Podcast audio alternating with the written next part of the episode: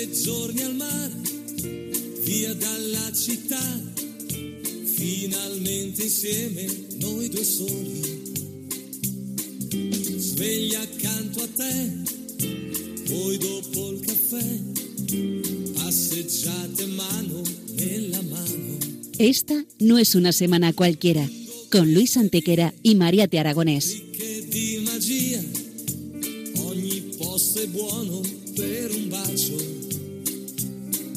Hola a todos, bienvenidos una vez más al programa Esta no es una semana cualquiera en Radio María, con un servidor de ustedes Luis Antequera. y Mariate Aragonés.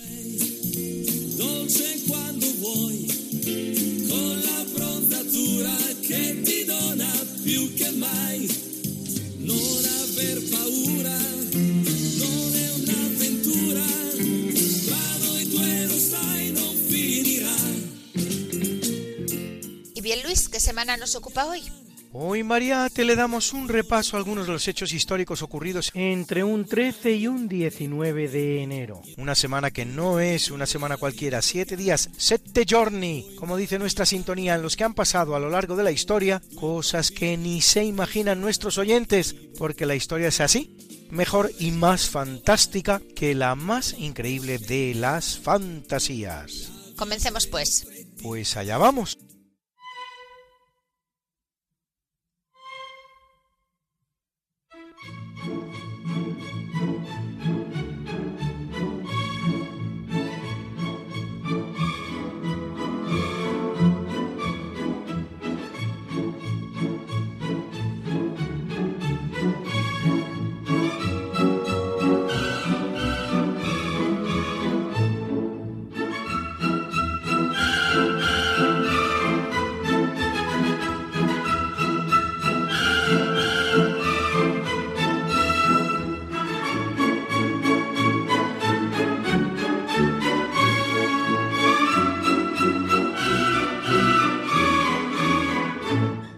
27 a.C., dentro del itinerario que conduce a la conversión de la república que era Roma en imperio y del cónsul que era Augusto en emperador, el Senado otorga a Cayo Julio César Octavio, sobrino, nieto e hijo adoptivo de Julio César, los sobrenombres de Princeps y de Augusto.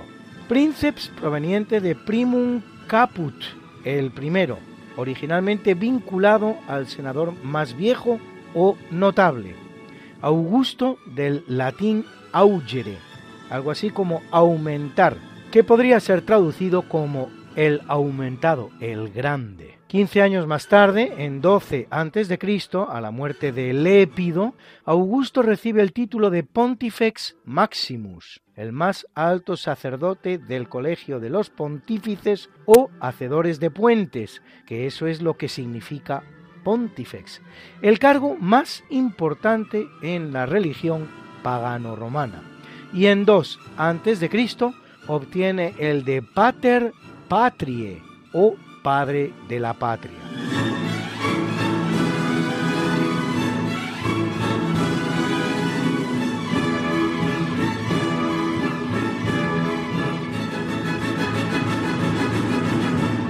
En 1150, el conde de Barcelona, Ramón Berenguer IV, casado con Petronila de Aragón, y gracias al cual el condado de Barcelona se vincula a la corona de Aragón, cede al abad Sancho de la abadía francesa cisterciense de Fontfroid los terrenos para la construcción del monasterio de Poblet, panteón de la Casa de Aragón, en el que están enterrados ocho reyes aragoneses: Alfonso II el Casto, Jaime I el Conquistador, Pedro IV el Ceremonioso, Juan I, Martín I el Humano, Alfonso V el Magnánimo, Fernando I de Antequera y Juan II, padre de Fernando el Católico, enterrado ya en Granada.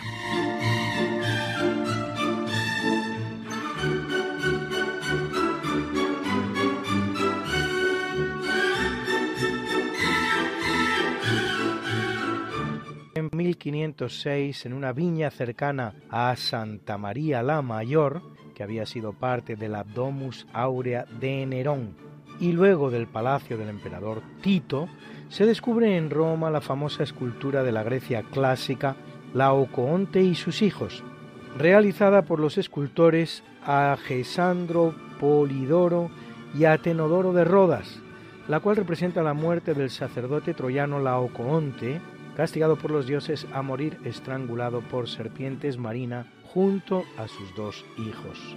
El Papa Julio II envía al arquitecto Giuliano de San Gallo, quien junto con Miguel Ángel identifica la escultura como la descrita por el romano Plinio el Viejo en su obra Naturalis Historia.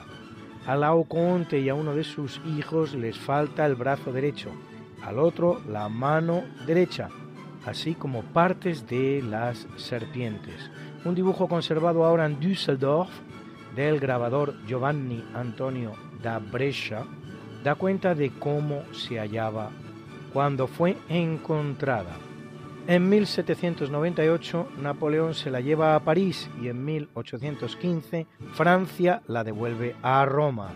Tras varios proyectos de reconstrucción en tiempos tan recientes como 1905, el arqueólogo checo Ludwig Polak encuentra el brazo original, que por cierto se halla en una posición similar a como la había imaginado Miguel Ángel.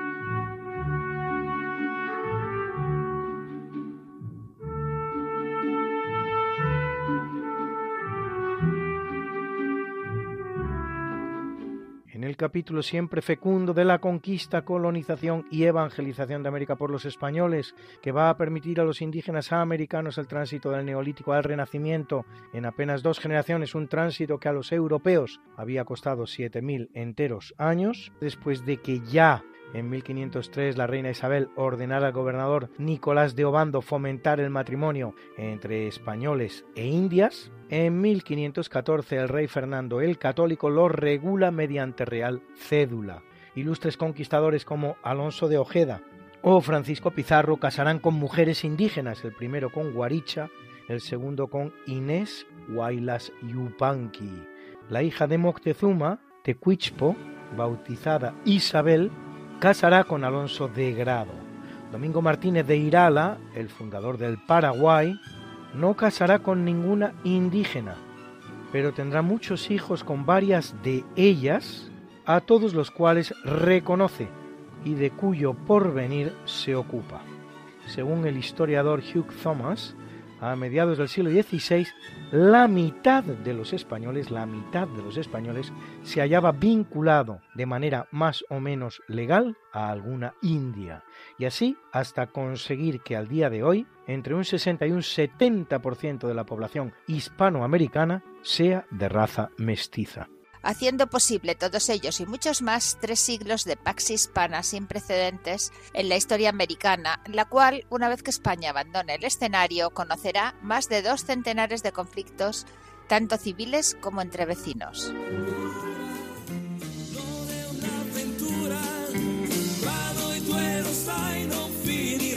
¿Que no puedes escucharnos a estas horas terribles de la madrugada? Que quieres volvernos a escuchar porque no puedes esperar hasta la próxima semana, que te perdiste un programa y no te lo perdonas, que quieres mandarle el programa a un amigo tuyo al que sabes que le va a gustar. No te preocupes, todo tiene solución. ¿Conoces nuestro podcast?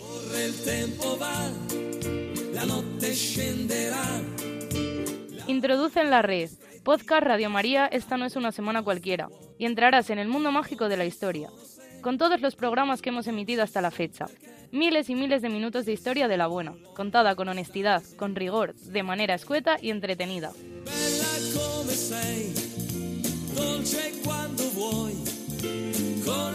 Ya sabes, el podcast de Esta no es una semana cualquiera, para oír la radio cuando tú quieras donde tú quieras y con quien tú quieras.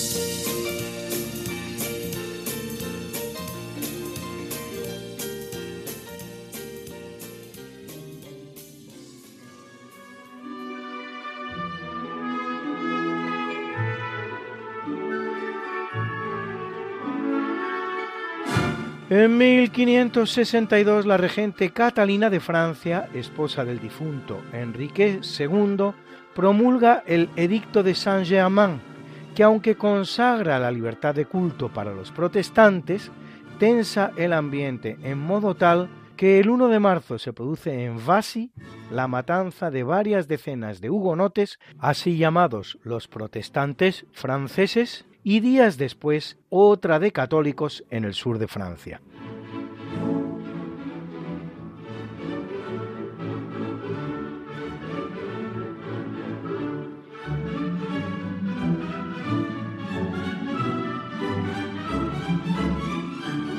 Diez años después, Luis, tendrá lugar la famosa matanza de San Bartolomé, en la que la cifra de víctimas hugonotes alcanza ya los 20.000, es decir, siete veces más en una sola noche que la Inquisición española en sus más de tres siglos de historia, con su jurisdicción prácticamente mundial. Pues rige en España, Portugal, Italia, toda América y Filipinas, todos ellos además después de juicios cuya minuciosidad no es discutida ni por los más recalcitrantes enemigos del tribunal.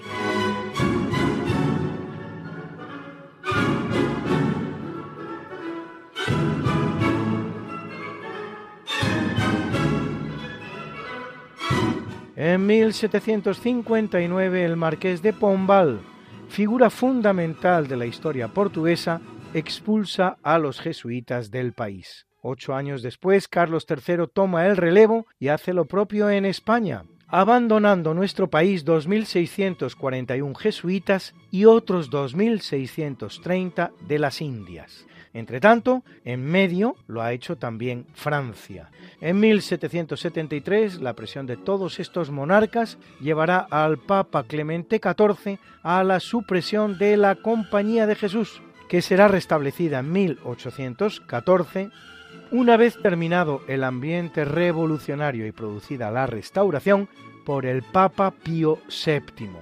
Más de 40 años de inexistencia no son pocos.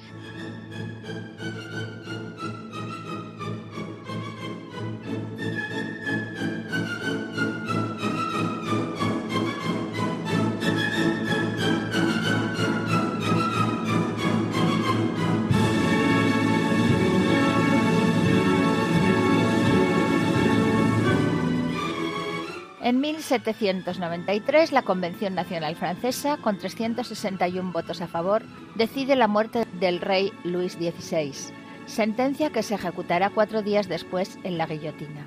Luis XVI se queda a muy pocos votos de salvar la vida, pues a los 290 diputados que votan no a su ejecución se unirán otros 70 partidarios de postergarla. Ese voto decisivo que marcó la diferencia bien pudo ser el de Felipe de Orleans, su propio primo, que votó a favor de la guillotina.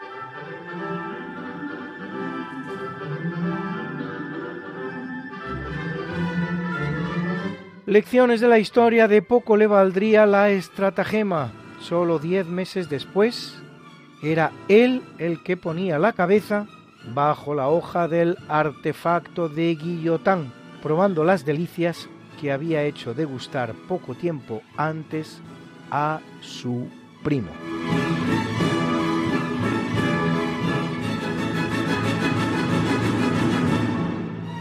No es el único voto letal que se produjo aquel día, Luis. Y así, el abogado Louis-Michel Le Pelletier, que paradójicamente defendía la abolición de la pena de muerte, votaría sin embargo por la ejecución del rey. Aquella misma noche, mientras cenaba en un restaurante junto al Palacio Real, Philippe Nicolas de Paris, un escolta del monarca, se acercó a su mesa y tras recriminarle el sentido de su voto le clavó una espada en el costado mientras le decía Ahí tienes tu recompensa. Le Pelletier fallecía incluso unas horas antes que Luis XVI.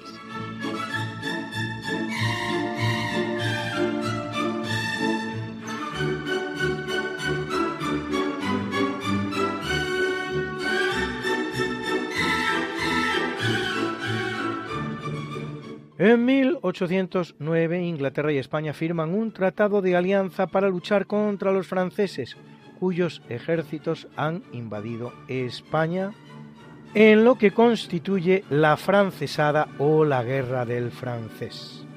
El duque de Wellington entra en la península por Lisboa, pero va a comportarse con su aliado español con la fidelidad de un villano, realizando una labor de destrucción impropia de un aliado.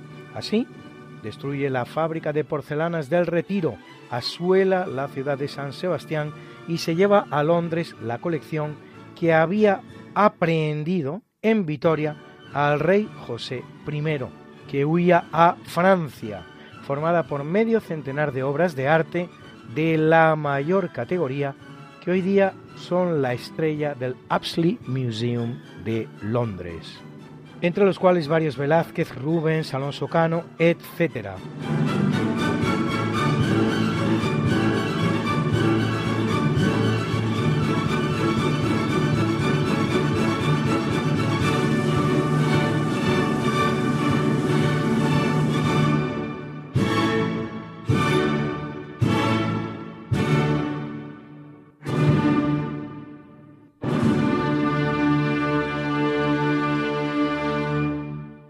En 1853 en Roma se estrena la ópera Il Trovatore de Giuseppe Verdi, basada en la obra de teatro El Trovador del español Antonio García Gutiérrez, que hoy está sonando en nuestra banda sonora. De ella forma parte también este maravilloso coro de gitanos que escuchan ustedes a continuación.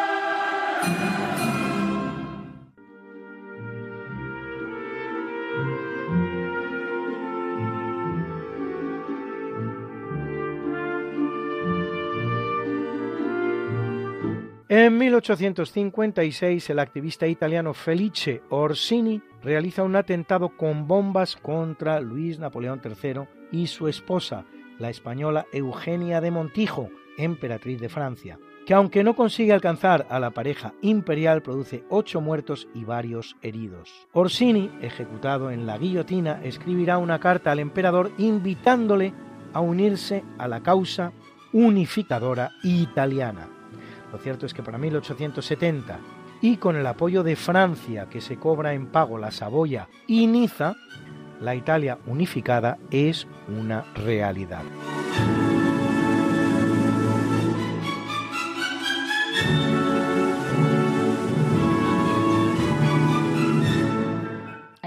1933, durante la Segunda República Española, el gobierno que Manuel Azaña forma con el Partido Socialista Obrero Español y varias agrupaciones republicanas ordena sofocar a sangre y fuego la rebelión anarquista de Casas Viejas, actual Benalup, en la provincia de Cádiz, saldada con la muerte de 19 hombres, dos mujeres y un niño.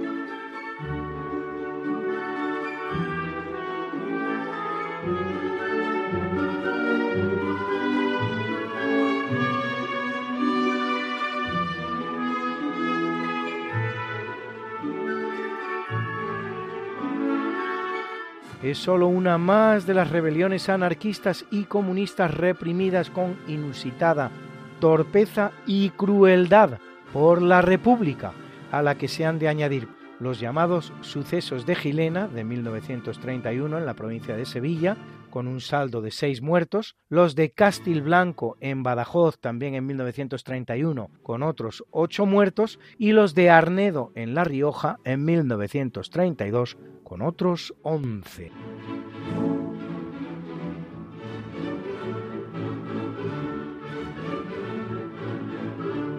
En 1933 el Congreso de los Estados Unidos aprueba la independencia de Filipinas, invadida por los norteamericanos en 1898, con el apoyo de los filipinos que decían defender la independencia de las islas. Claro está que de España. Pobres ingenuos. Una aprobación que no significa todavía la independencia de Filipinas, la cual no se producirá hasta el 4 de julio de 1946 previo paso por el Estatuto de Estado Libre, asociado desde 1935.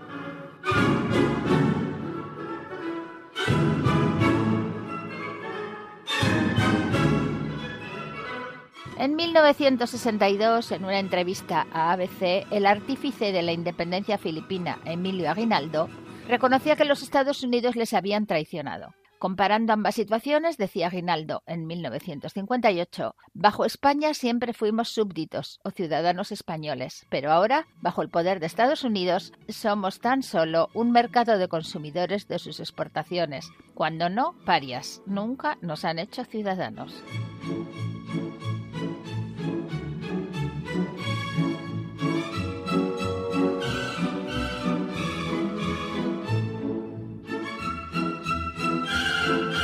En 1942, tras el sorpresivo ataque japonés a Pearl Harbor del 7 de diciembre, concluye la conferencia de Arcadia en la que el presidente norteamericano Roosevelt y el primer ministro británico Churchill acuerdan la Operación Gymnast, un desembarco conjunto en África para derrotar a Alemania y en un segundo momento concentrar el esfuerzo en Japón.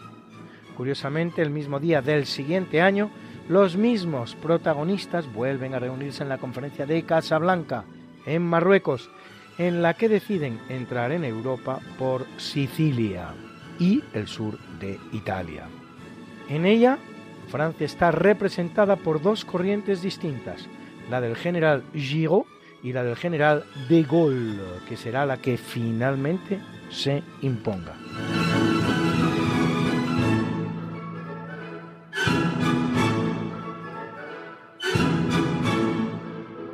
En 1946, el niño prodigio español Arturo Pomar, de 14 años, participa en el torneo de ajedrez de Londres, organizado por el Sunday Chronicle, en enero de 1946. Con solo 8 años, Pomar ya era capaz de jugar a la ciega, sin ver ni el tablero ni las fichas. A los 11 participa en el Campeonato de Baleares y luego en el de España, que con 14 años gana por primera vez hasta completar 6 campeonatos de España amén de varios campeonatos internacionales en los que se midió a jugadores de la talla de un Bobby Fischer o un Korsnoy. Su falta de medios ni siquiera tenía entrenador personal como el resto de los ajedrecistas, la falta de escuela en España para mejorar conocimientos teóricos y la necesidad de compatibilizar el ajedrez con su trabajo en correos hicieron que se desperdiciara un gran talento natural como el de Pomar.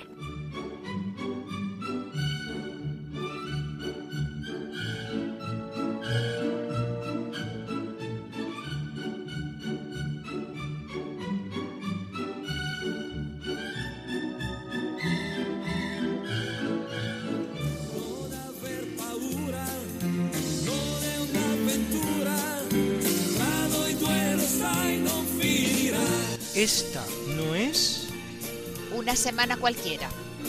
con Mariate Aragonés Y Luis Antequera. la historia como es.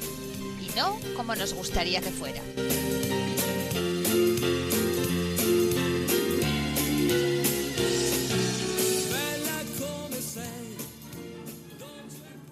En 2021, aprobada en la Cámara de Diputados y el Senado argentinos, el presidente Alberto Fernández promulga la ley que legaliza el aborto en Argentina. Hasta ese momento, en el país solo se podía abortar por razones terapéuticas o por violación. Con la nueva ley, el aborto es libre y gratuito hasta la decimocuarta semana de embarazo, exactamente igual que en España. Curiosamente, en la legislatura anterior, durante la presidencia de Mauricio Macri, el mismo proyecto de ley había sido derrotado, dándose la circunstancia de representantes que votaron de manera diferente en una ocasión y en la siguiente.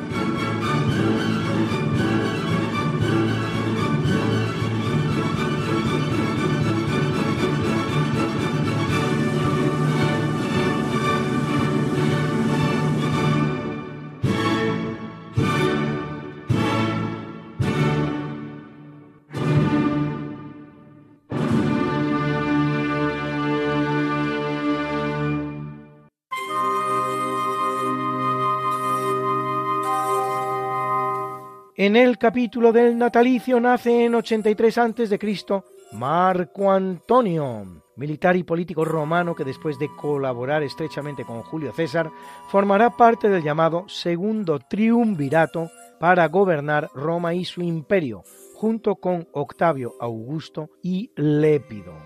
Profundamente enamorado de la reina egipcia Cleopatra, a la que conoce en Tarsos en el curso de sus campañas por las provincias orientales del imperio, eliminado ya Lépido, Augusto derrotará a Marco Antonio en la batalla naval de Accio, en Grecia, tras lo cual éste se suicida. Y poco después, convencida ya de que no podrá seducir a Augusto como antes había seducido a Julio César y a Marco Antonio, se suicida también Cleopatra.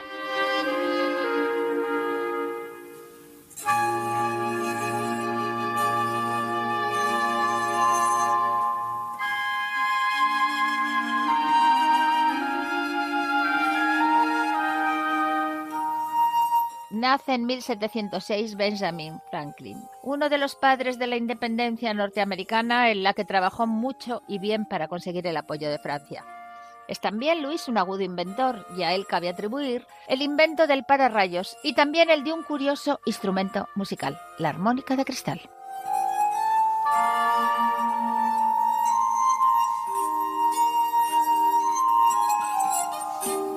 Así es, Mariate con ella compondría Mozart en 1791, siete meses antes de morir, este interesante Adagio K617 para Marianne Kirgüsna, la gran especialista del instrumento en la época de Don Wolfgang, ciega desde los cuatro años a causa de una viruela.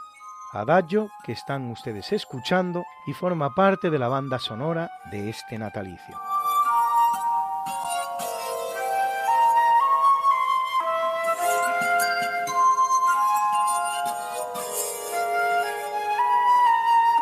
En 1809 el que nace es Pierre-Joseph Proudhon, filósofo francés y uno de los padres, junto con los rusos Mikhail Alexandrovich Bakunin y el príncipe Piotr Alexeyevich Kropotkin, y el italiano Enrico Malatesta del pensamiento anarquista, sistema político que jamás ha sido llevado a la práctica, pero que no deja por ello de ejercer una violencia inusitada con sonados asesinatos políticos durante los siglos XIX y XX.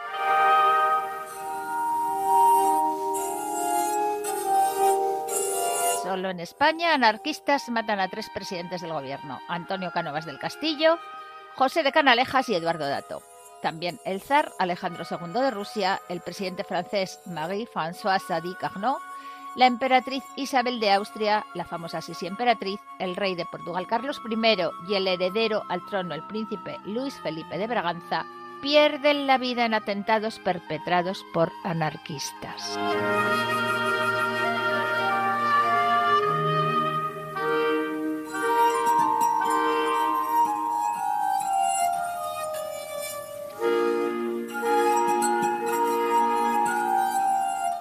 1861 nace Mehmed VI, 36 sultán otomano, que lo es cuatro años, entre 1918 y 1922, cuando tras la terrible derrota de Turquía en la Primera Guerra Mundial, es derrocado por el general turco Mustafa Kemal Atatürk. En Mehmed se da una circunstancia recurrente en la historia, cual es la de portar el mismo nombre de quien ostenta su titulación por primera vez, pues el primer sultán de Constantinopla fue un Mehmed, como él, Mehmed II, algo que ya había pasado con el Imperio Romano de Occidente, con Rómulo Augustulo, llamado como el fundador de Roma, Rómulo, y como el primer emperador, Augusto, y con el Imperio Romano de Oriente, cuyo inaugurador es Constantino el Grande, y su último emperador, Constantino XI.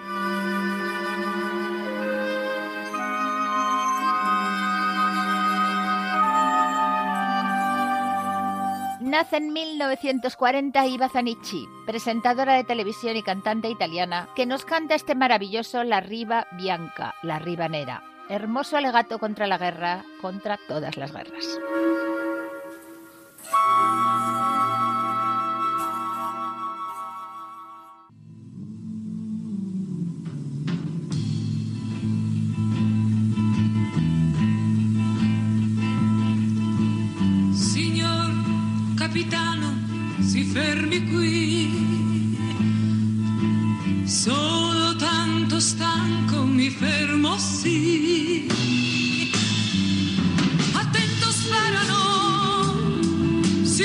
to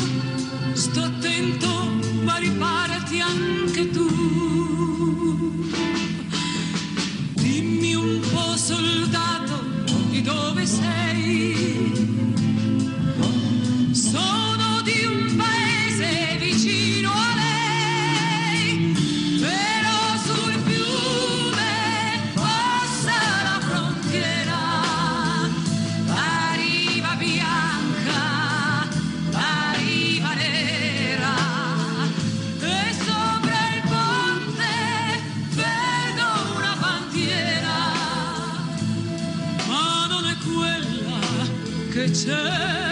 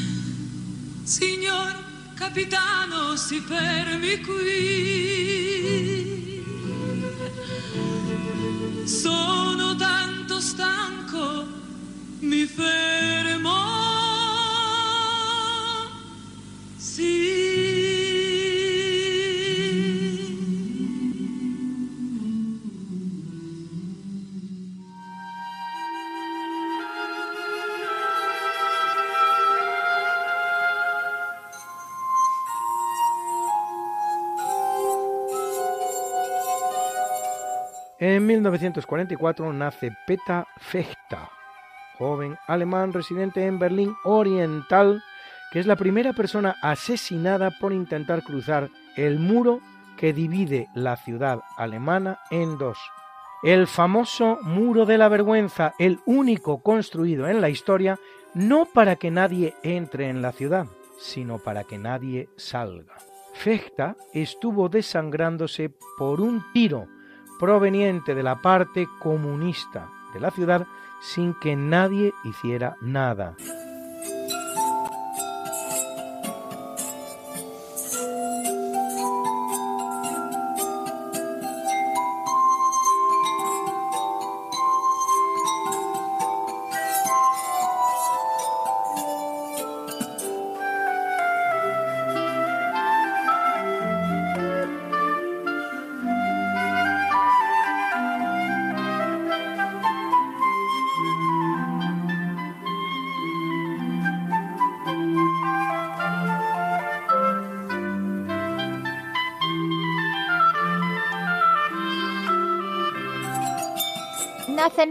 1959 la norteamericana Susanna Hobbs, vocalista de la banda The Bangles, a la que debemos este maravilloso Eternal Flames, que escuchan ustedes en la voz de la propia Susanna.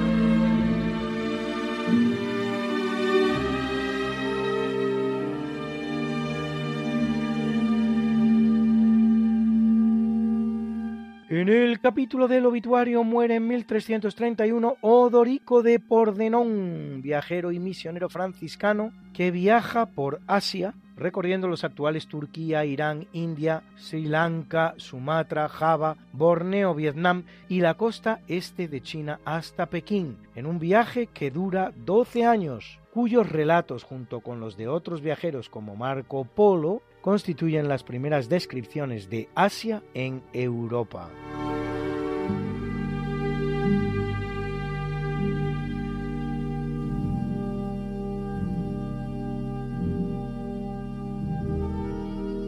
En 1519, en Acla, actual Panamá, muere decapitado Vasco Núñez de Balboa, adelantado del Mar del Sur y gobernador de Panamá y Coiba, y descubridor del Mar Pacífico. Detenido por Francisco Pizarro, futuro conquistador del Perú y falsamente acusado de sublevarse contra el rey. Es el gran instigador de su muerte su propio suegro, Pedro Arias de Ávila, más conocido como Pedrarias de Ávila.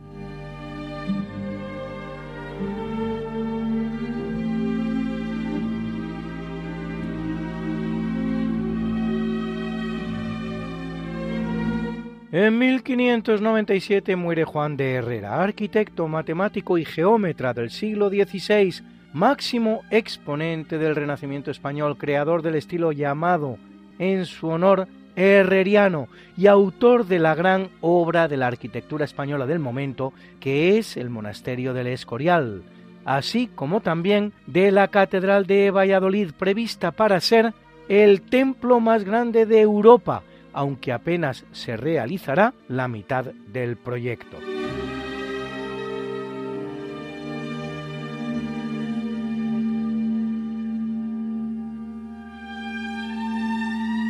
En 1750 nace el compositor italiano Tommaso Albinoni, autor de numerosas sinfonías, sonatas, conciertos, pero no, fíjense ustedes, del célebre Adagio in sol minore per archi e organo su due spunti tematici e su un basso numerato. Vamos, el adagio di Albinoni para que nos entendamos. Originalmente ha atribuido a él, pero obra en realidad del músico italiano Remo Giazzotto en tiempos tan recientes como 1945.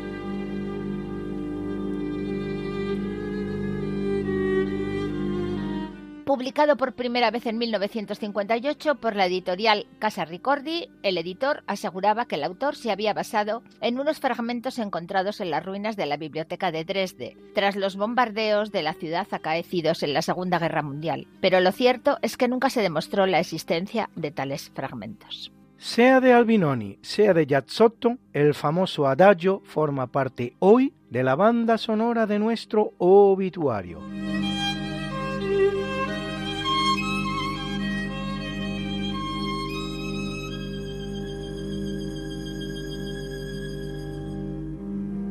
En 1835 muere la madrileña Teresa Cabarrús, una de las llamadas Les Merveilleuses, las maravillosas, así conocidas las grandes protagonistas femeninas de la Revolución Francesa. Amante de Paul Barras, de Napoleón, acabará casando con el príncipe Simé, en cuyo palacio llevará a cabo una vida de mecenazgo y filantropía que culmina en la fundación de un asilo de ancianos, un hospicio para niños pobres y un teatro a orillas del lago Vigaille, que aún hoy registra una importantísima actividad musical.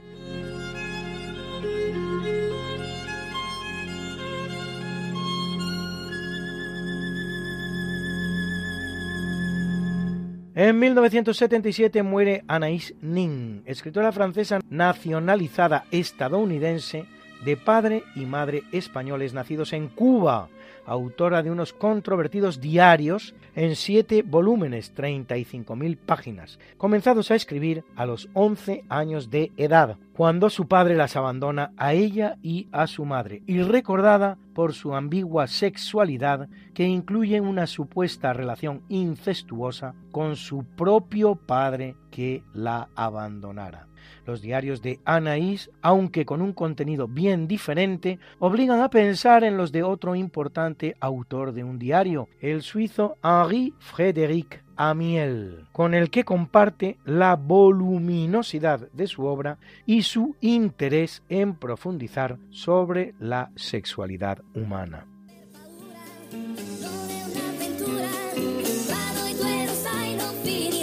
¿Que no puedes escucharnos a estas horas terribles de la madrugada? ¿Que quieres volvernos a escuchar porque no puedes esperar hasta la próxima semana? ¿Que te perdiste un programa y no te lo perdonas? ¿Que quieres mandarle el programa a un amigo tuyo al que sabes que le va a gustar? No te preocupes, todo tiene solución. ¿Conoces nuestro podcast? Introduce en la red Podcast Radio María Esta no es una semana cualquiera y entrarás en el mundo mágico de la historia, con todos los programas que hemos emitido hasta la fecha. Miles y miles de minutos de historia de la buena, contada con honestidad, con rigor, de manera escueta y entretenida.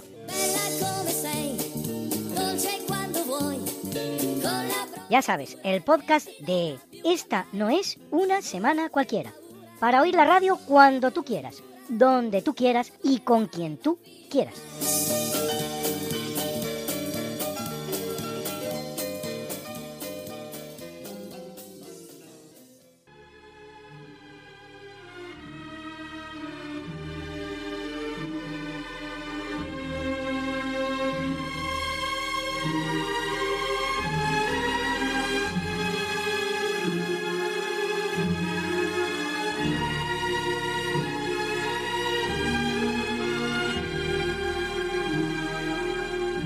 Alberto Hernández nos habla de Enrique de Navarra, el futuro Enrique IV de Francia, el maestre Juan de Águila, la batalla del Fuerte del León y tantas y tantas cosas. Reina en España el año 1592 de nuestra era Felipe II. El trono de Francia está vacante, pero el aspirante es un conocido calvinista, Enrique de Navarra, que aspira al trono francés. Las tropas españolas que están destacadas en Flandes inician una operación contra Francia y invadan Francia y van camino a la capital París. Hacia el norte por Calais, otro tercio mandado por Juan de Águila se desplaza hacia allí y conquista un fuerte que bautizan con el nombre de Fuerte del León.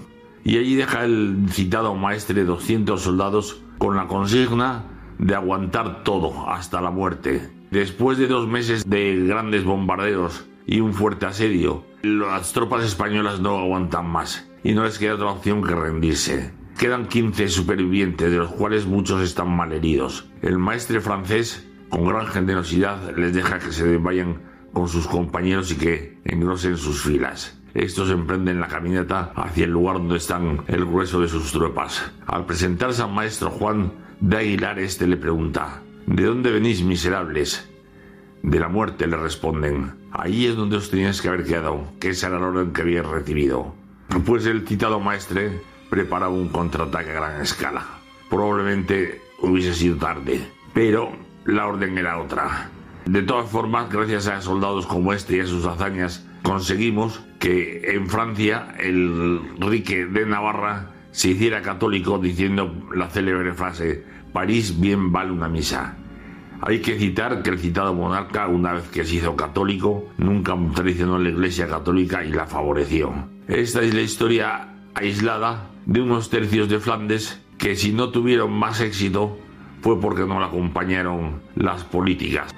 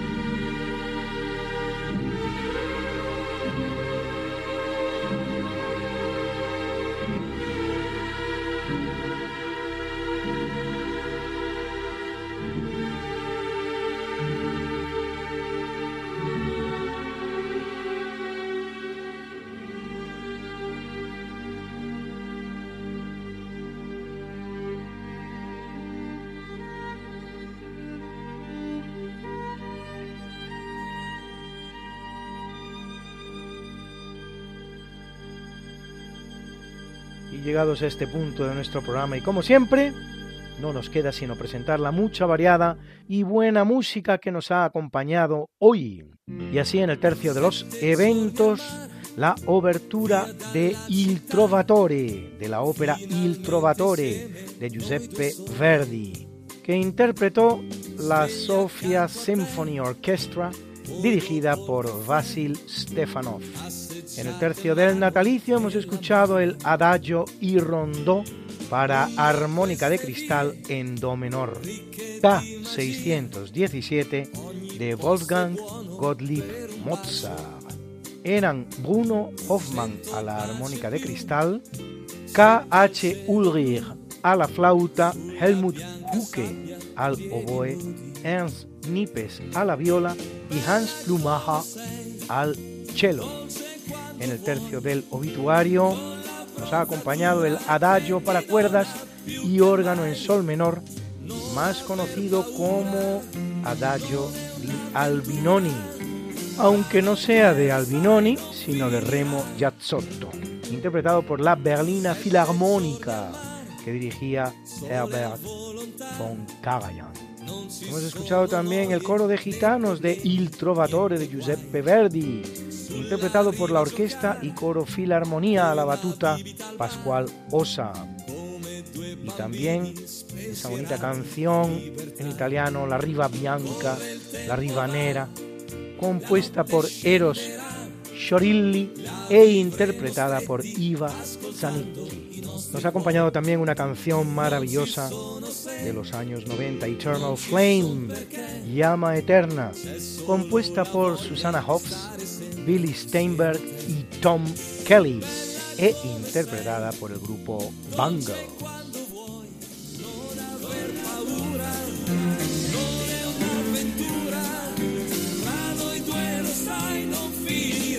Esta no es una semana cualquiera, a que teníamos razón, La historia, ¿cómo es? y no como nos gustaría que fuera. Hasta el próximo programa, Se despiden de ti Mariate Aragonés. y Luis Antequera. Pero yo te veo muy pronto en el programa de Javier Ángel Ramírez, Diálogos con la Ciencia, el jueves a las 12 de la noche, o lo que es lo mismo, el viernes a las 0 horas, con nuevos episodios de nuestra apasionante historia. No te lo pierdas. Les hemos ofrecido en Radio María Esta no es una semana cualquiera, con Luis Antequera y María Te Aragonés.